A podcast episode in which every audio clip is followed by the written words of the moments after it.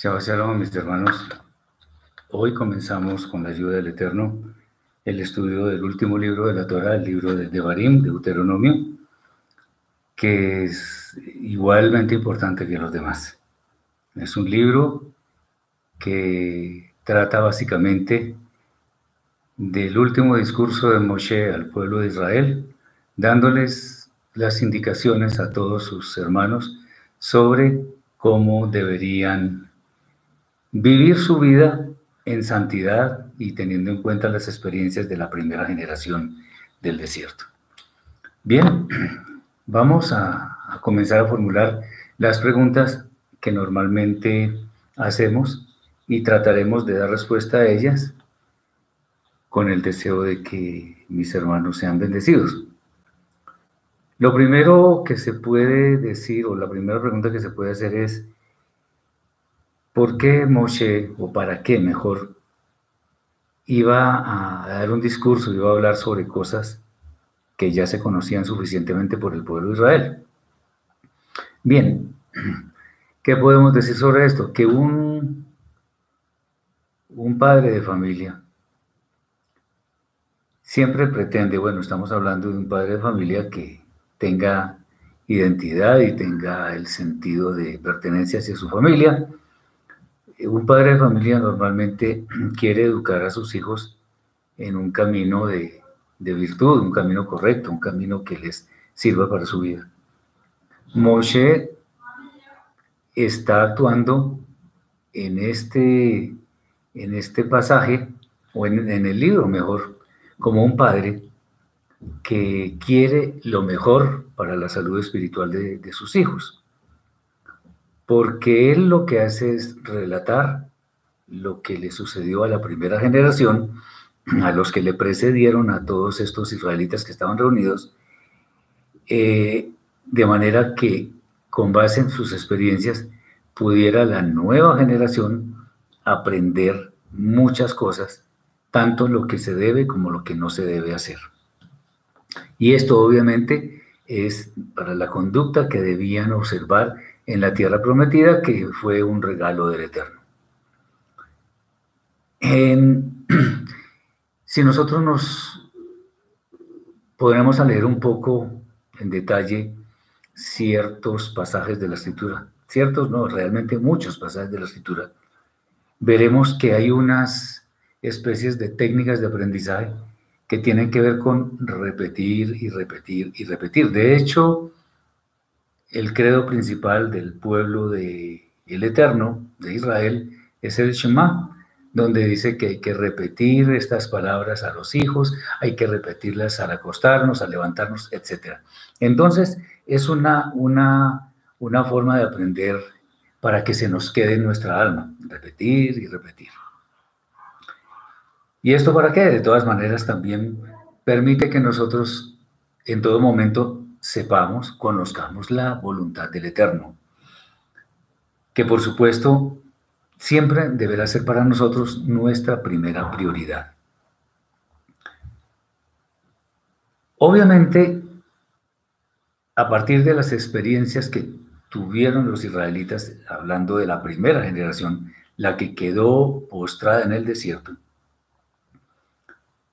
estas, estas experiencias servirían para que Moshe cuidadosamente hiciera énfasis en todo aquello que no se debería hacer, de eso hay, hay muchos ejemplos, pero también de aquello que era importante que los israelitas tuvieran en cuenta para su propia vida, para tener una excelente relación con el Eterno.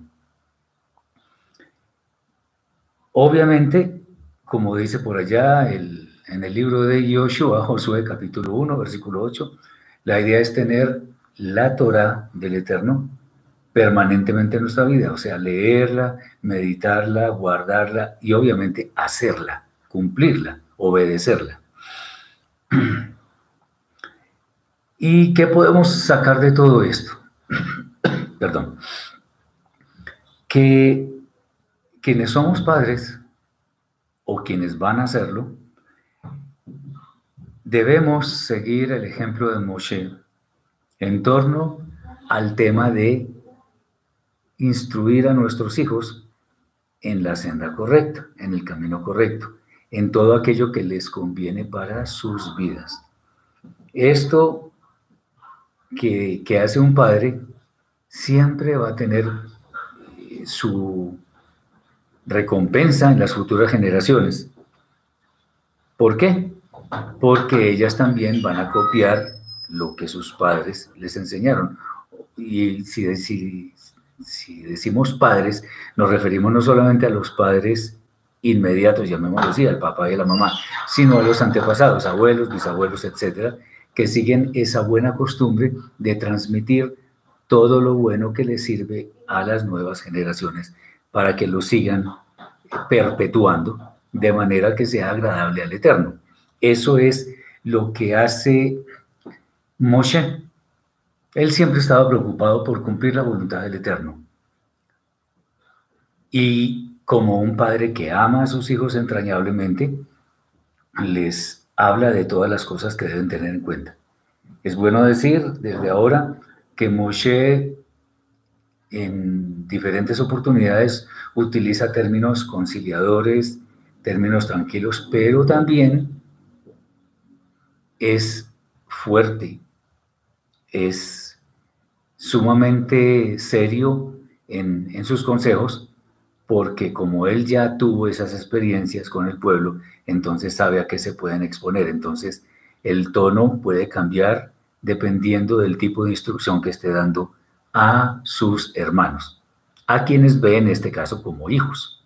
Bien, sobre esto es importante hacer hincapié en algo que todos los verdaderos creyentes deberíamos poner en práctica en todo momento. Y es atender los consejos sabios. ¿Y cómo es esto de atender los consejos sabios? ¿Cómo sabemos que son consejos sabios y que no son otra cosa? Bueno,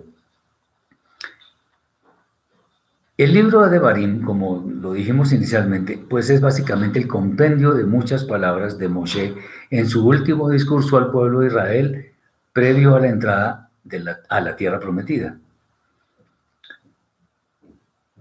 Muchos sabios de Israel afirman que estas palabras que dijo Moshe son básicamente una repetición de lo que ya estaba escrito en los cuatro libros anteriores de la Torá. De hecho, la palabra deuteronomio tiene que ver con repetición. O deutero, sí, es como, el, como otra, otra ley, otra Torah. ¿Otra Torah en qué sentido? De que es un compendio de lo que ya está escrito en los cuatro. O sea que técnicamente se podría afirmar que toda la, la Torah terminaría o digamos estaría completa en el libro de Bemidbar, de números. No obstante, el libro de Devarim lo que hace es complementar en gran manera lo que está escrito en aquellos libros. De hecho, hay algunas, algunas sentencias que no están en los demás, como por ejemplo el Shema. Y algo interesante para rescatar es que nuestro santo maestro Yeshua mencionó muchas veces en sus palabras lo que está escrito en este libro. Así que es un, los textos de este libro son en gran manera importantes para nuestra vida. Obviamente, las repeticiones que hace Moshe, si es que se les pueden llamar así, tienen que ver con las misbot, con los mandamientos del Eterno. Eh, como la Torá debía ser escrita por orden expresa del Eterno, podríamos en algún caso encontrar que en, muchos de los escritos que hay en el libro de Devarim podrían no ser tan indispensables puesto que ya estaba escrito todo. Pero tengamos en cuenta, en la Torá, en general en la escritura, no hay nada ocioso, no hay nada casual, no hay nada dejado al azar. Entonces, este último libro de Barín nos complementa lo anterior y termina el ciclo de la Torá para volver a empezar uno nuevo. Es muy importante este libro. Ahora, en este caso, eh, en cuanto a atender el consejo de un sabio o el consejo sabio, no vamos a hacer énfasis en el tema de que esto es una repetición, sino más bien en el hecho de que Moshe quería, por decirlo así, asegurarse de que su pueblo había entendido adecuadamente todos los designios del Eterno eh, expresados en, en las misbot. Un padre amoroso se preocupa por el bienestar de sus hijos. Y entre nosotros los creyentes deberíamos hacer especial hincapié en el hecho de que un padre debe preocuparse por el estado del alma de su familia y obviamente de sus hijos en especial. Entonces, cuando Moshe habla, cuando Moshe se refiere en una u otra forma a los Bene Israel, a los hijos de Israel, está haciendo énfasis en su preocupación porque ellos tomen esas palabras como una forma de vida. Alguno, algún lector desprevenido de la Torah podría decir que esto es un poco aburrido de pronto, porque el discurso de Moshe en general, obviamente, hay, como ya lo dije, hay momentos en que existen cambios en el tono, pero normalmente se da en un, en un tono parejo, en un tono, en el mismo tono de voz. ¿Por qué? Porque se trata del mismo asunto. Todo es la obediencia al Eterno. Para muchos puede resultar algo que es indiferente, pero para el verdadero creyente, estas palabras deben ser consideradas como algo que debe ser guardado con gran celo para que se convierta en la forma de vida como lo repetimos una y otra vez en cada una de nuestras enseñanzas. Bien, este grupo de israelitas, la segunda generación del desierto, era la que había de entrar a la tierra prometida. Por lo tanto, era necesario que tuvieran claro que lo primero en sus vidas es la obediencia fiel al Eterno. No hay nada más que deba ocupar el primer lugar. Es bueno traer a colación algún ejemplo. El rey Shlomo, Salomón, fue un, caso, especialmente más que Salomón, su hijo Rehabán, el que llaman Roboam en las Biblias traducidas al español. Este hombre, cuando partió su padre, Salomón, quería la opinión, el consejo, advertencias quizá, de cómo gobernar a su pueblo. Y en primera instancia, él lo que hizo fue consultar a los ancianos, a los hombres de más experiencia, quizás a los hombres que tenían una espiritualidad más elevada. Ok, los escucha, pero después de hacer esto, va a escuchar el consejo de los jóvenes. El problema es que atendió el consejo de los jóvenes. Con esto no estamos queriendo decir que siempre los jóvenes se equivocan o que nunca tienen una palabra adecuada. No estamos hablando de eso. Pero cuando hay personas mayores con experiencia, con recorrido en la vida, que va a dar un consejo es mucho más valioso que el que puede dar una persona joven, por la experiencia, por el recorrido, por la sabiduría, el conocimiento y por la relación que han tenido con el Eterno durante el transcurso de su vida. ¿Qué pasó cuando escuchó el consejo de los jóvenes y lo puso en práctica? Vino la debacle. ¿Por qué? Porque el pueblo de Israel se dividió. Unos se quedaron con Rehabán, con Roboán, o sea, Yehudá y Benjamín, y las demás tribus, las diez tribus restantes, se fueron con Yerabam, o sea, Jeroboam. Eso fue terrible porque ese problemita no se ha resuelto hasta el día de hoy. ¿Qué problema? La división. El pueblo de Israel no está unido las doce tribus no están reunidas. Algunos dirán, bueno, pero seguramente hay personas de las doce tribus en Israel y todo aquello. Sí, pero no está reunida toda Israel en pleno. Entonces, esa división causó que hasta nuestros días todavía no se haya logrado la unión. Ahora, de todas maneras, ese plan del Eterno era para que se difuminara la palabra, su palabra, su voluntad en todas las naciones. Pero ese es tema de, otros, de otras enseñanzas. Eh, ¿Qué queremos decir con esto? Que el consejo sabio, desinteresado, experimentado eh, de las personas mayores es el que más deberíamos tener en cuenta, porque en primer lugar son personas que conocen más de nosotros, más de, la vida, de las experiencias que nosotros mismos. Y, y algo muy interesante, y es que ellos se deleitan en aconsejar a las personas más jóvenes.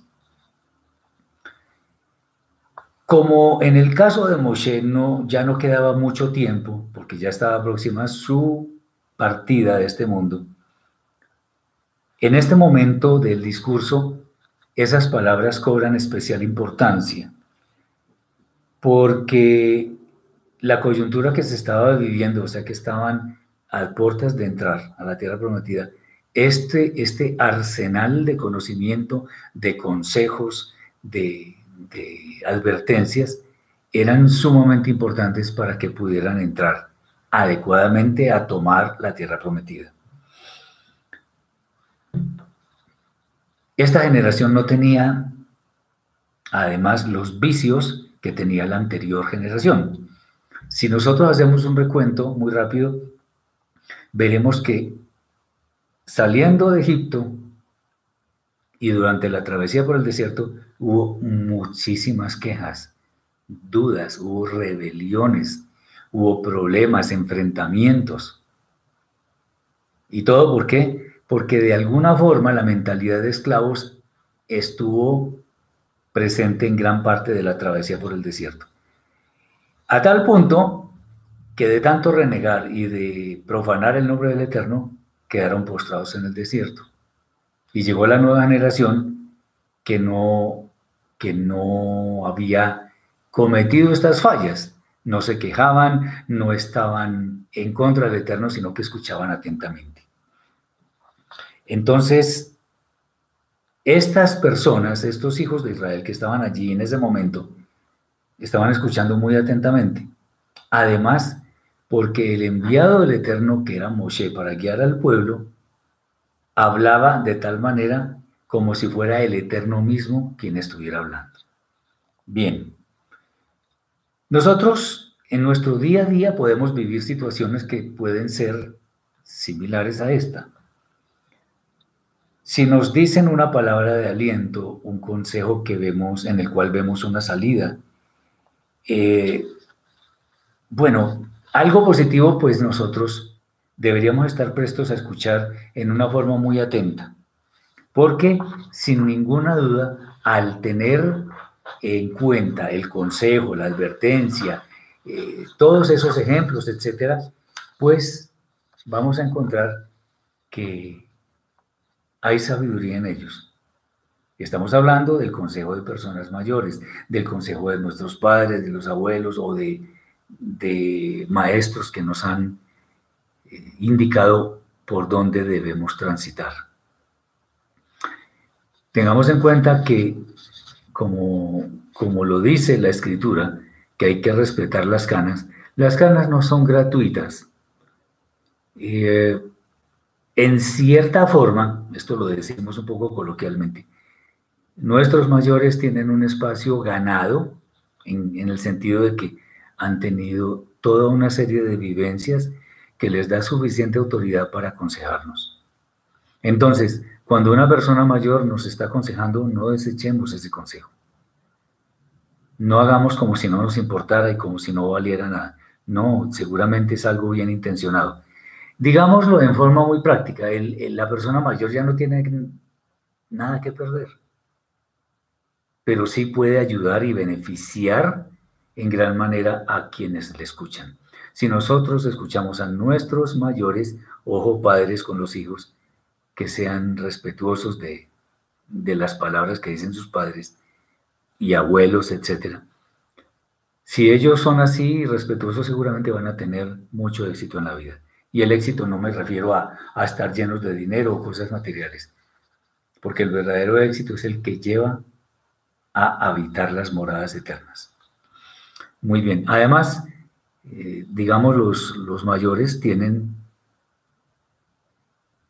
muchas situaciones de las en las cuales tuvieron que luchar y simplemente nos están diciendo, cuando haga, cuando tenga este tipo de, cuando le pase algo de este estilo, le sugiero que actúe de esta y de esta forma.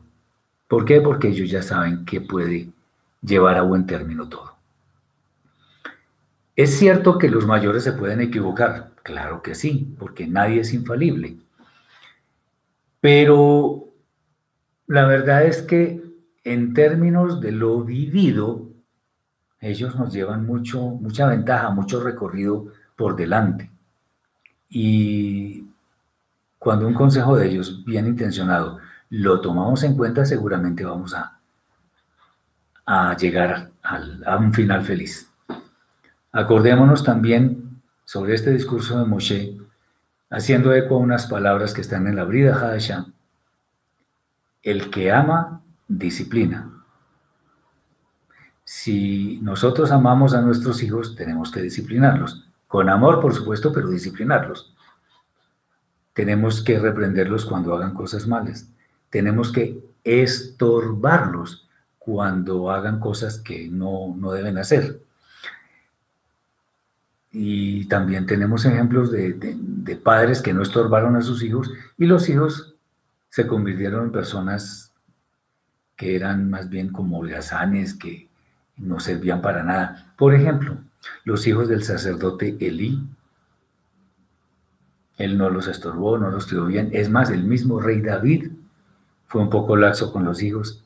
Y podemos seguir mencionando personas que están en la escritura, esto es muy serio. Entonces, escuchemos las palabras de nuestros mayores, de nuestros maestros, de las personas que nos aman, porque esto es bueno delante del Eterno. Muy bien. Entonces, espero que haya quedado claro lo importante que es escuchar los consejos sabios de quienes nos llevan bastante experiencia eh, por delante de nosotros. Bien, Vamos a, seguir con, con más temas de esta parasha. Bien. Eh, ¿Cómo saber, por ejemplo, que fue el pueblo y no el Eterno quien dio la orden de ir a verificar la tierra prometida? Eso es muy interesante plantear este, esta inquietud porque existe una, existen dos versiones que parecieran, parecieran contradictorias. Pero la Torah no se contradice. ¿Por qué no se contradice? Porque el autor es el eterno mismo y él no se contradice, no se equivoca.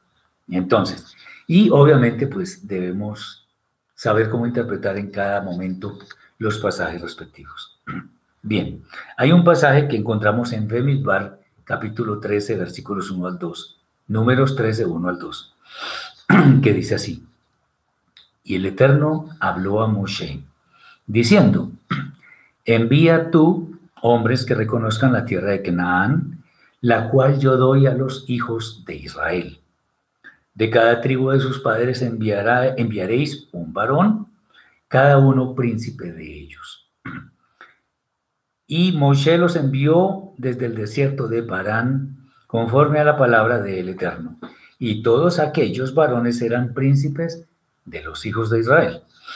Entonces dice, y el Eterno habló Moshe diciendo, envía tú hombres que reconozcan. Entonces aquí estamos viendo que aparentemente el Eterno dio la orden de ir a reconocer la tierra. Sin embargo, hay que tener en cuenta, como tantas veces lo hemos insistido, tener en cuenta el, original hebreo para que sepamos exactamente a qué se refería o a qué se refiere cada texto. Bien, recuerdo que esa es la parasha número 37, la parasha Shlach Lecha, que es la que eh, eh, esas dos palabras están, le dan el nombre de la parasha, pero además son las primeras que aparecen allí. Y el Eterno le dijo a Moshe, Shlach Lecha. ¿Qué significa eso? Lo que traducen acá, envía tú, en realidad se debe traducir como envía para ti. O sea, no, eh, digamos, el Eterno está diciendo, no es que sea mi voluntad enviarte, eh, que envíes hombres, sino porque tú así lo quieres. O sea, no es realmente del Eterno, bendito sea su nombre, de quien sale la orden. Porque allí dice, Shlach Lecha, envía para ti. O sea, para tu conveniencia, porque tú lo quieres. Ese es el sentido de lo que está escrito acá. Bien. Ahora es bueno, es bueno entender que cuando el hombre quiere ir en pos de sus propios deseos, en forma insistente, así sea un camino equivocado, el Eterno lo deja. Si no está eh, obedeciendo, de todas maneras el Eterno lo deja.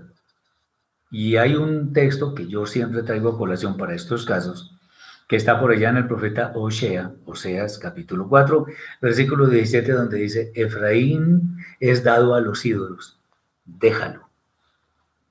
Grave cosa porque cuando el Eterno dice esto, déjalo. O sea, vamos a parafrasear. Efraín es dado a los, ídolos, a los ídolos, déjalo hacer lo que le, se le antoje. O sea, ahí ya el Eterno está mostrando que sin duda va a haber un juicio contra esas personas que, tienen esa actitud. Entonces, eh, el Eterno, como nos dio libertad de pensar, de hacer y todo aquello, permite que las personas hagan. Y eso no significa que no, que no nos va a tomar cuenta.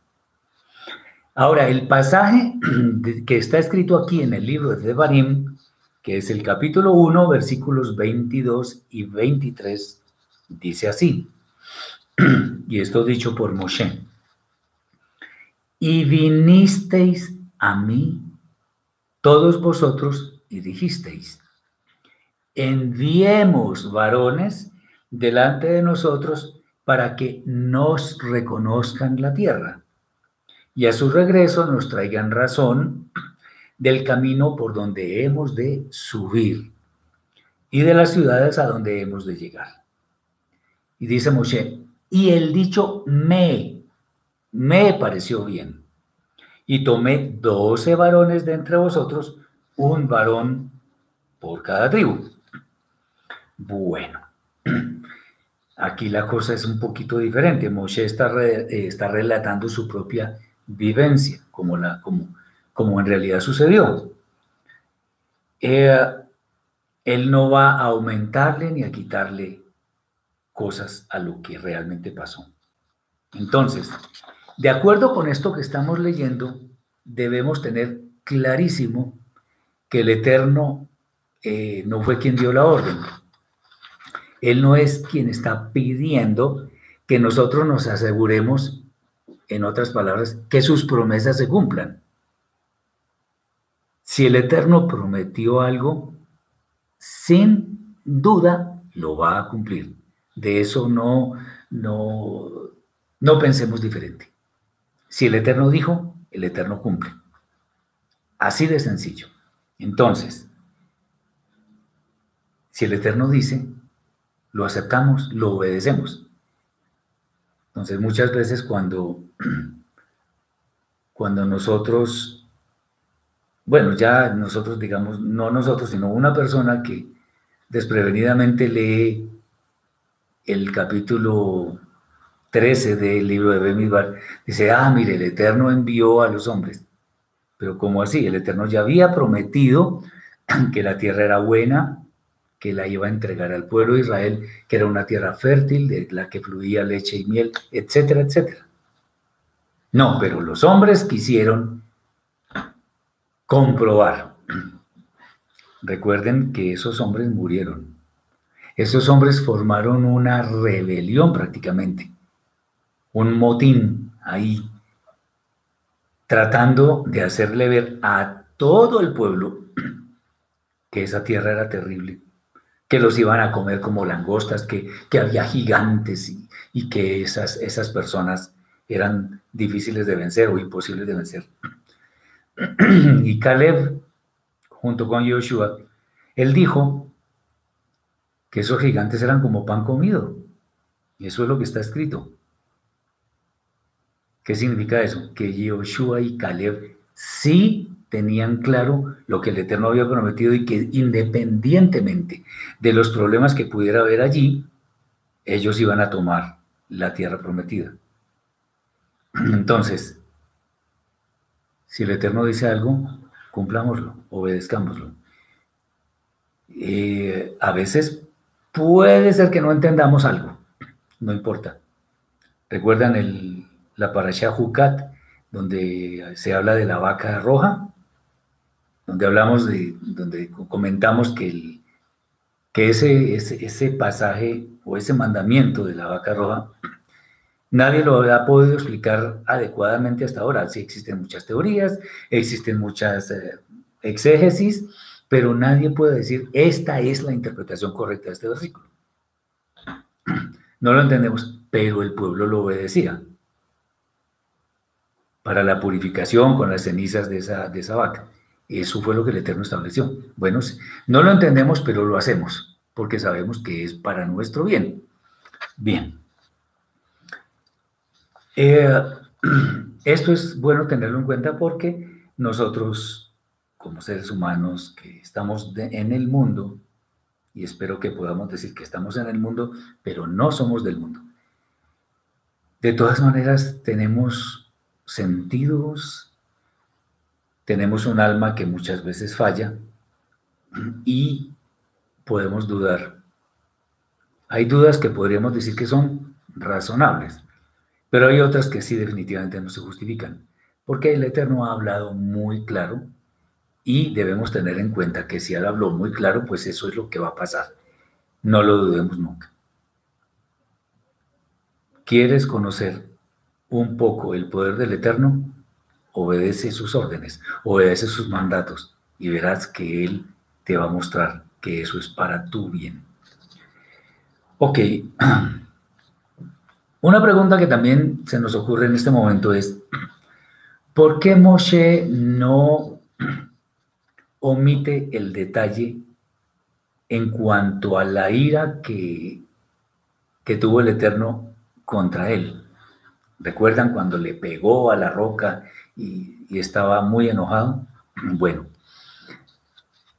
el amor de Moshe hacia sus hermanos de Israel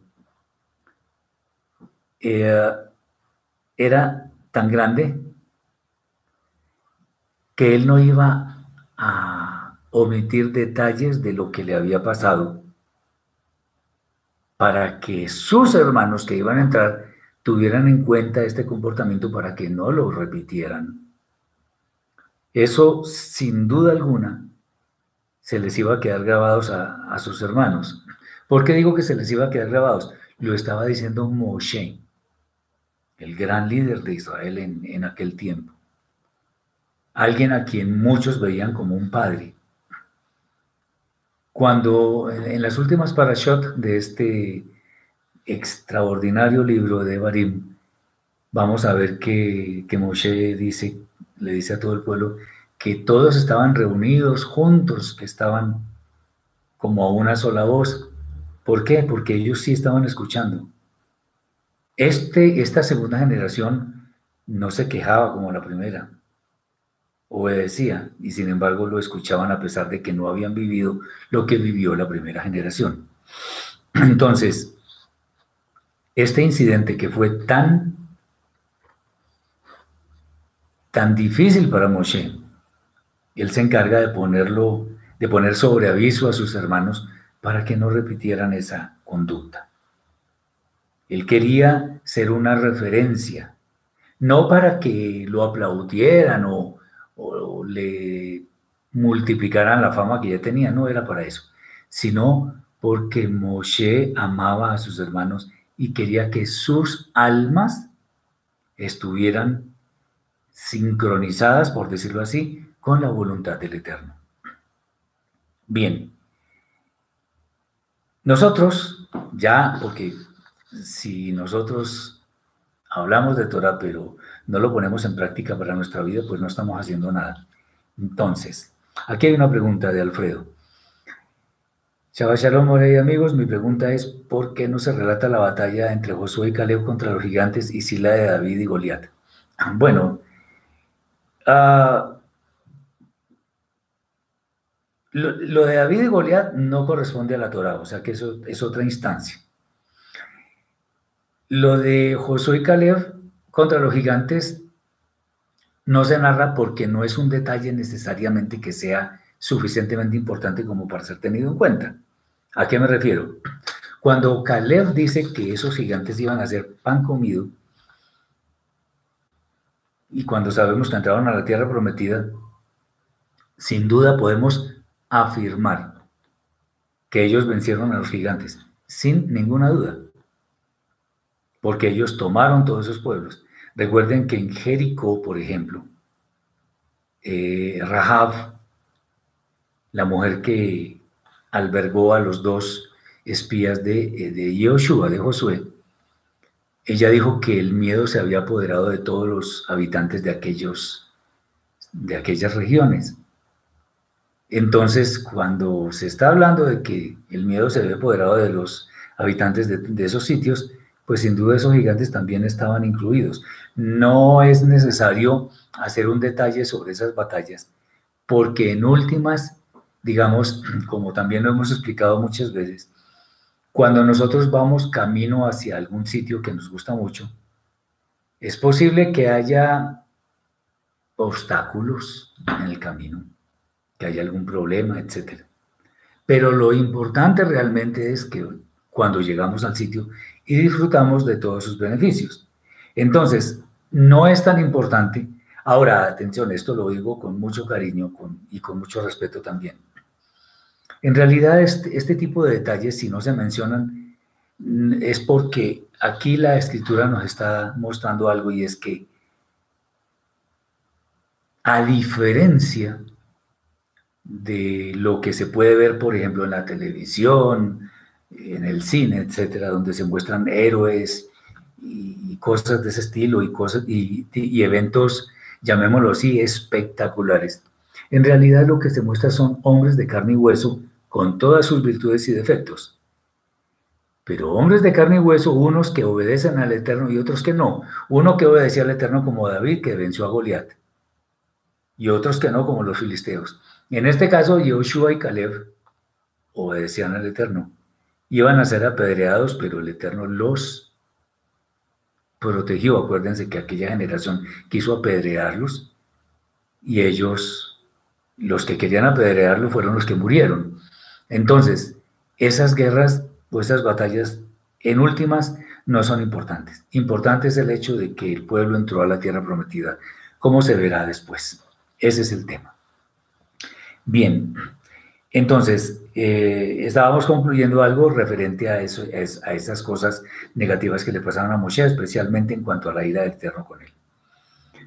Nosotros debemos reconocer, esto nos debe enseñar a nosotros en nuestra vida, por eso estaba diciendo que si no lo ponemos, si no ponemos en práctica las enseñanzas de la Torah, pues no estamos haciendo nada. Entonces, nosotros debemos ser suficientemente honestos como para reconocer nuestros errores. Reconocer nuestros errores, déjenme decirles que no es debilidad. Al contrario, muestra un carácter férreo, fuerte. Una persona que reconoce sus errores es digna de todo respeto. Un líder que reconoce que se equivoca, de ninguna manera va a perder respeto, al contrario, gana más respeto y de hecho sus seguidores le van a tener en más alta estima. Entonces, reconocer las faltas no es debilidad, es carácter. Se necesita mucho carácter para reconocer las faltas. Y esto lo aprecian quienes están escuchando los consejos de quienes han vivido esas experiencias, aunque hayan sido amargas. Muy bien. Vamos a otros temas.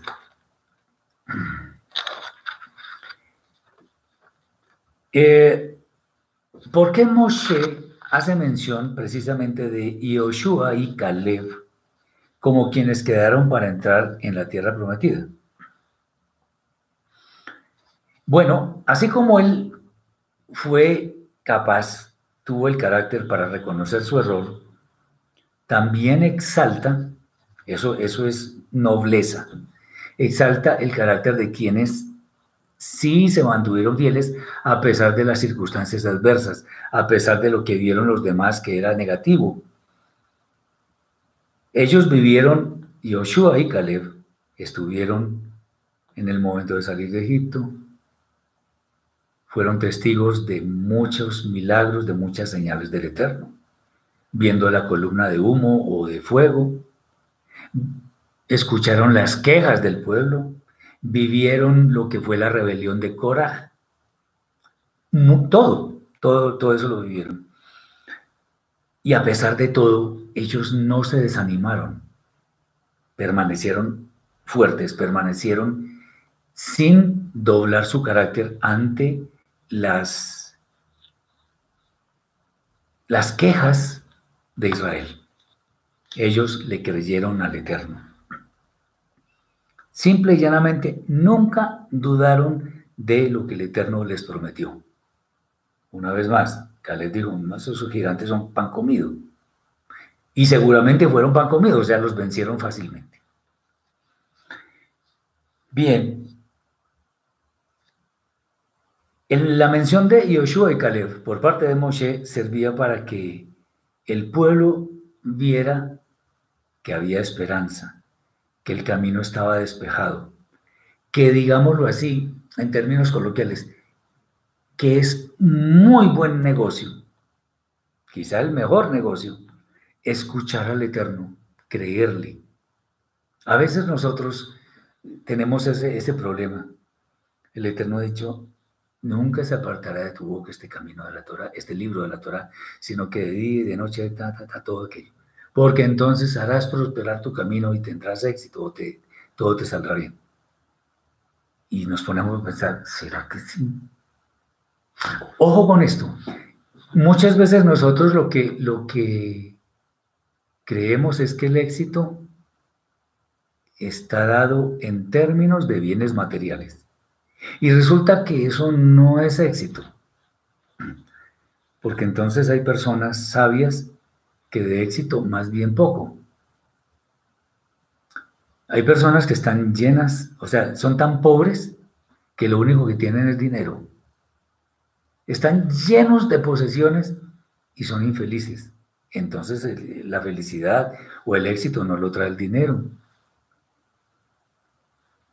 Si tú tienes una familia, si tienes personas que te aman, si llegas a tu casa y es un lugar de descanso, de alegría, puede que haya problemas financieros o lo que sea, pero si hay una familia unida, si todos eh, extrañan tu presencia, entonces tú eres una persona exitosa. No confundamos el éxito mundano con el verdadero éxito que es el que estemos en gracia del Eterno y Él nos tenga, se fije en nosotros incluso para probarnos. Ese es el tema.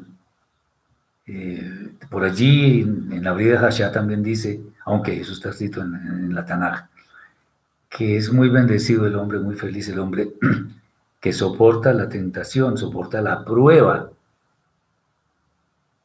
¿Eso qué significa? Pues va a tener una recompensa muy grande.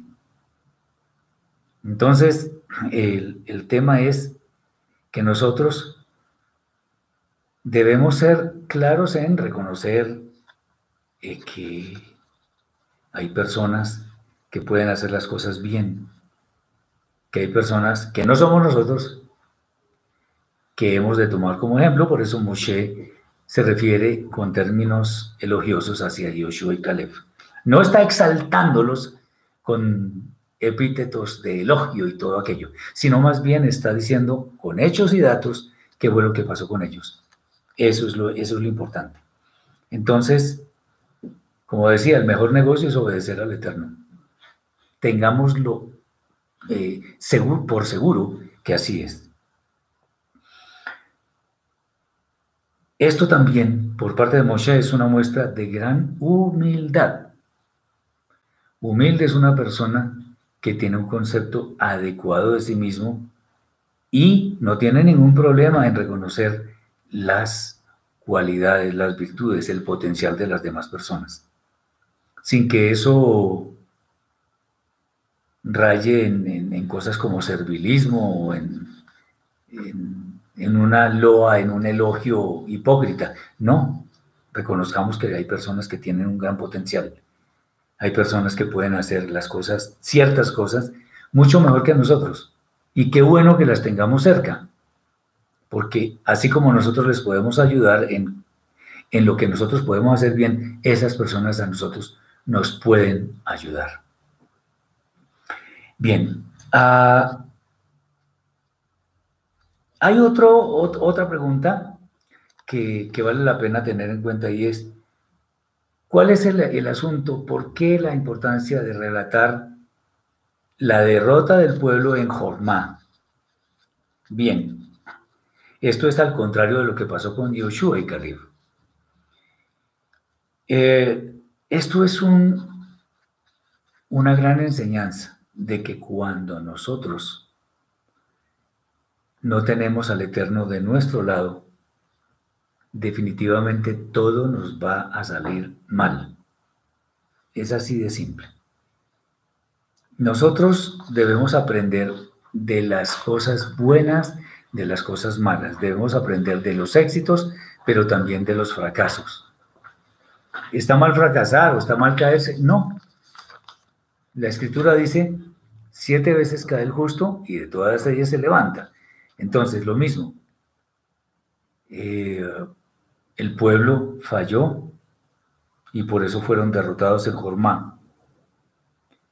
Eh, el pueblo creyó en algún momento que eso era una victoria que, que se iba a conseguir sin esfuerzo, porque iban muchas personas, muchos hombres a la guerra.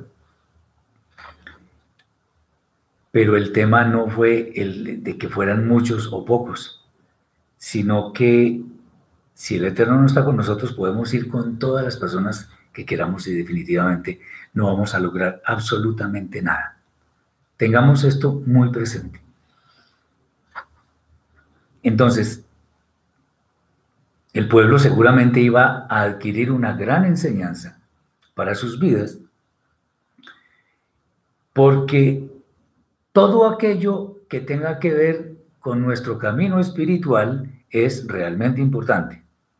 Cada paso que nosotros demos en la dirección correcta nos va a llevar hacia la vida eterna, sin lugar a dudas. Pero podemos retroceder con el pecado, con fallas, con, con todas esas cosas que no son agradables en la presencia del Eterno.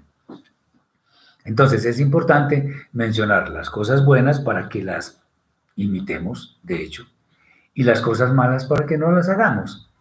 Así de simple. Y en últimas, también podemos agregar respecto de esto que no podemos confiar en nuestras propias fuerzas. El Eterno evidentemente prometió la tierra al pueblo de Israel, pero los hombres debían luchar. ¿Cómo así? Si el Eterno promete, entonces ¿para qué luchar? Pues porque nosotros tenemos que hacer lo nuestro. No es que el Eterno nos va a dar todo y nosotros cruzados de brazos, no. Él nos va dando las cosas, pero nosotros tenemos que hacer lo propio. Recordemos que una vez que nuestros primeros padres fueron expulsados del Gan Edén, del jardín del Edén, por su pecado, ya las cosas se complicaron. El trabajo es oneroso y muchas cosas sucedieron de ahí en adelante. Si estuviéramos todos en el Gan Eden, pues todo sería realmente fácil, sin esfuerzo, pero ahora nos toca esforzarnos. Ahora nos esforzamos en los términos en los que el Eterno diga y seguramente hemos de alcanzar la victoria. Muy bien. Hay variados relatos acá y uno de ellos es el hecho de que Israel no podía tener heredad, no podía tener tierra en, en donde estaban asentados pueblos como por ejemplo Moab y Esab. ¿Por qué el Eterno no permite esto si Moab y Esab fueron pueblos que atacaron a Israel? De hecho, hoy en día eso sigue siendo realidad. Bueno, aquí hay que ver, lo que pasa es que, digamos, en el... Es bueno hacer eh, recorderis de, de un texto. Vamos a ver si, si me acuerdo. En el profeta Yeshayahu Isaías capítulo, vamos a ver, 55, si no me falla la memoria. A ver. Sí, 55.8 dice así, porque mis pensamientos no son vuestros pensamientos, ni vuestros caminos, mis caminos, dice el Eterno. ¿Qué significa esto? Bueno, nosotros no necesariamente podemos entender todo lo que el Eterno piensa, todos los propósitos del Eterno, todo lo que el Eterno dice. Entonces, la única forma en que podríamos entender el hecho de que el Eterno no permita pasar por esos pueblos que sin duda fueron rivales, fueron enemigos del pueblo de Israel, esto lo entendemos es en términos de que el Eterno es justo y misericordioso, muy a pesar de que estos pueblos atacaron a Israel. Pero Él no decide quitarles la tierra donde estaban asentados, sino que Además, le establece límites a Israel para que no vaya a pasar más allá de sus fronteras, porque eso le pertenece a otros pueblos. Uno podría decir, bueno, es un poco raro, es un poco extraño, es un poco, lo menos que podemos decir, un poco curioso. Pero todos los pueblos tienen una semilla en común. Y sin duda, en alguna forma han de ser, han de ser bendición para nuestro pueblo. Eh, esto nos, nos lleva a comentar algo. Miren lo siguiente. Nosotros en nuestra vida conocemos personas muy lindas, muy buenas, pero también conocemos personas que son muy difíciles orgullosas, altivas o de un carácter casi insoportable. Y uno dice, bueno, pero ¿por qué? Uno para, para, nuestros adentros uno podría pensar, bueno, pues no seré la mejor persona del mundo, pero yo trato de hacer las cosas lo mejor posible. Soy honrado, pero ¿por qué viene esta persona y me dice ciertas cosas? Bueno, entendamos algo. Lo primero, para pelear, para discutir, se necesita mínimo dos personas. Cuando yo no discuto, pues la otra persona tendrá que quedarse con, con su asunto, porque yo no le voy a, no voy a caer en esa, en esa pelea, en esa discusión. Pero también, y ojo con esto que voy a decir, es que aún las personas que son difíciles para nosotros, con las que hemos tenido algún tipo de, llamémoslo así, mal recuerdo, o que tenemos algún asunto pendiente, no que nosotros tengamos que pedirle perdón, sino que no, no, no, no la resistimos, pues, digámoslo así. Aún esas personas, en el fondo, son una bendición para nosotros. No quiero decir con esto que por ser en el fondo una bendición, para nuestras vidas, entonces ya vamos a tener la cercanía con ellos. No, porque ellos mismos no lo van a permitir. Y de hecho a nosotros no nos gustaría mucho tampoco. Entonces, ¿cuál es el tema? Nosotros debemos aprovechar la oportunidad para hacer luz con esas personas que son difíciles. Si esas personas nos hablan mal, les respondemos hablándoles bien. Si, esas personas hacen cosas que no son agradables, nosotros no seguimos su ejemplo. Si, discuten, vociferan, nosotros no nos vamos a, a rebajar, a responderles de la misma forma, porque estamos perdiendo. Pero esas personas nos ayudan. ¿Por qué son como una bendición también? Porque nos ayudan a fortalecer nuestro carácter. Y también de ellas aprendemos y aprendemos algo muy valioso y es cómo no hacer las cosas. Eso también es aprendizaje. No solamente aprendemos que sí, que la Torah dice que esto es bueno, que hay que obedecer tal cosa. No, perfecto. Pero también debemos saber lo que no se debe hacer. Recordemos que hay bendición por hacer lo bueno y maldición por hacer lo malo. Entonces, las personas que son difíciles, que tienen un carácter que son, que es definitivamente, sí, casi que insoportable, pueden ser bendición para nosotros en ese sentido, en el sentido de que nos ayudan a fortalecer nuestro carácter. Que a veces tenemos un deseo de, de callarlas, de, bueno, como sea. Entonces yo resisto ese deseo de responder en forma inadecuada y mejor me callo, porque además como dice también la escritura, aún el necio cuando calla es tomado por sabio. Entonces, aprendemos. Y eso nos sirve para después ayudarle a otras personas a que resistan lo mismo o incluso cosas peores. Esas son pruebas. Las personas difíciles son pruebas para nosotros. Tengamos eso en cuenta para no mirar con desdén absolutamente a nadie. Que sí, que hay personas orgullosas, hay personas que de un carácter terrible, hay personas que hacen infinidad de cosas. Bueno, pero yo trato de obedecer al Eterno y trato de responder en la mejor manera. Entonces, para que lo tengamos en cuenta. Lo que nosotros debemos hacer en último es, obedecer las mismas del Eterno los estatutos, mandamientos, leyes, preceptos del Eterno. Eso es. En eso consiste la Torah y en eso consiste el amor que nosotros hemos de expresarle al Eterno. ¿En qué? Obediencia. Y la obediencia nos dice que no debemos hacerle mal a nuestro prójimo. Y recordando un poco la parábola del buen samaritano, como la llaman muchos, el, tema de quién es mi prójimo, pues mi prójimo es en realidad todo el mundo. Porque a todo, a todo el mundo debo ser luz, como Yeshua lo fue para todo el mundo también. Entonces, si nosotros somos discípulos de, del Santo Maestro, debemos ser luz para las demás personas. Ok.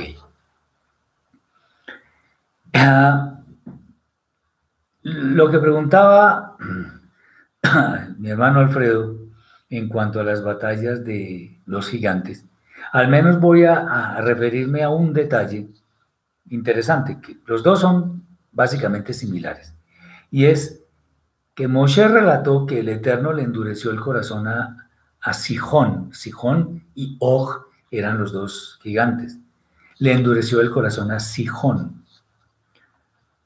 Recordemos el, el incidente que hubo con el faraón que no dejaba salir al pueblo de Israel. Este hombre endureció su corazón a tal punto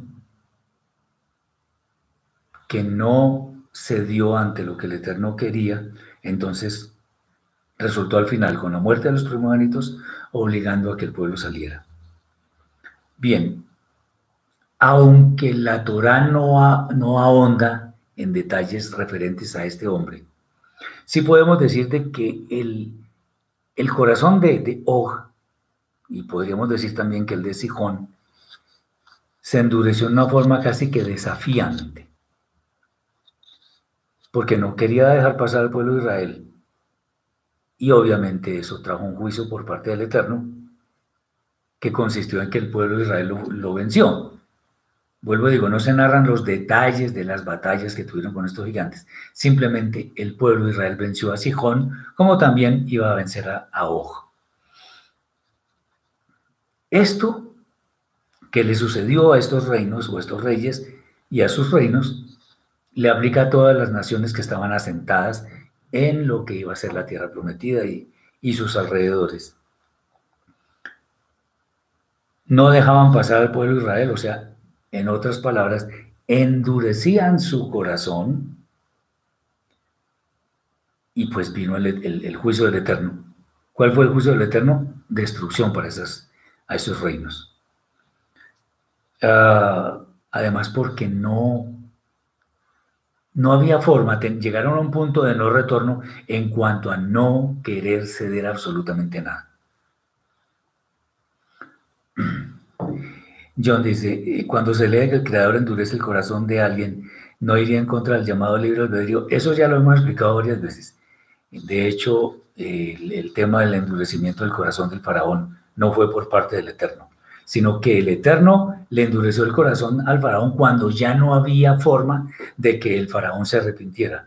Entonces el Eterno no estaba haciendo nada en contra de la libertad de las personas. Igual sucede acá con, con Sijón y con todos estos.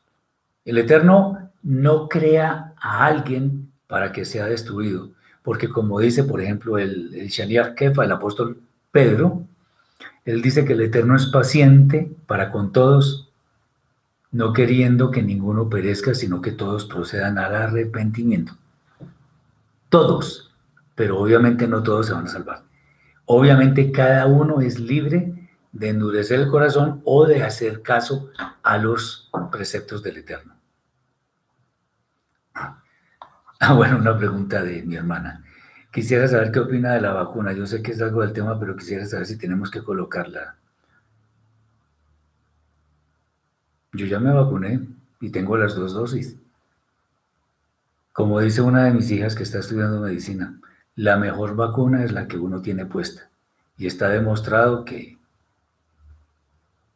esas vacunas no son 100% eficaces, pero disminuye casi a cero la posibilidad de que una persona se muera por el virus. Eso de que tiene un chip, de que, de que va a tener unas consecuencias, no sé cómo, pues hay muchas teorías, unas teorías a favor y otras en contra. Yo estoy vacunado, a mí no me ha pasado nada, ni a, ni a las miles de personas que he visto que se han vacunado no les ha pasado nada. Obviamente, cuando dicen que hay que, que, tienen la vacuna, la doble dosis y que se han muerto, pues seguramente tenían ya alguna comorbilidad o, o estaban infectados cuando se vacunaron. No sabemos. Pero la mejor vacuna es la que uno tiene puesta. Obviamente, vuelvo y repito, hay personas que, dicen que tienen ciertas teorías, yo respeto profundamente eso, no voy a despreciar eso, ¿no? pero llegar a decir que tienen un chip y que eso va a dañar el ADN y que cosas de ese estilo, eso no está demostrado. Científicamente hay muchas opiniones, pero unas dicen una cosa, otras dicen otra. Pero lo cierto es que países que se han vacunado, obviamente ha habido mutaciones de ese virus y esto, pero se han vacunado y han tenido ya más tranquilidad. En fin, bien, eso es lo que podría decir. Bueno, entonces, volviendo con el tema de, que había endurecido el corazón del, rey Sijón, eso sucede con, con, con ese tema. No es que el Eterno decidió endurecerle para que se condenara, no porque entonces estaría contradiciendo el concepto de que él quiere que todos seamos salvos y que procedamos al arrepentimiento. Él quiere, pero no, significa que eso vaya a ser así. ¿Por qué? Porque el hombre con su pecado y su libertad de pensar, de hacer las cosas, pues obviamente se desvía del camino y ahí está el problema. Eso es lo que pasa. Entonces no, no, nunca, nunca podríamos decir que fue el Eterno quien en primera instancia endureció el corazón de alguien. No, porque entonces no habría justicia. Ahora, si ese fuera el caso, tampoco podríamos decir que el Eterno es injusto. por algo lo hace. Siempre, siempre, siempre el Eterno hace lo correcto. Siempre.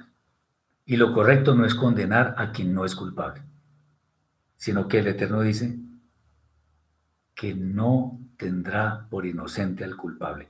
Y con base en esa, en esa premisa, pues obviamente las personas se salvan o se condenan. Eso es clarísimo.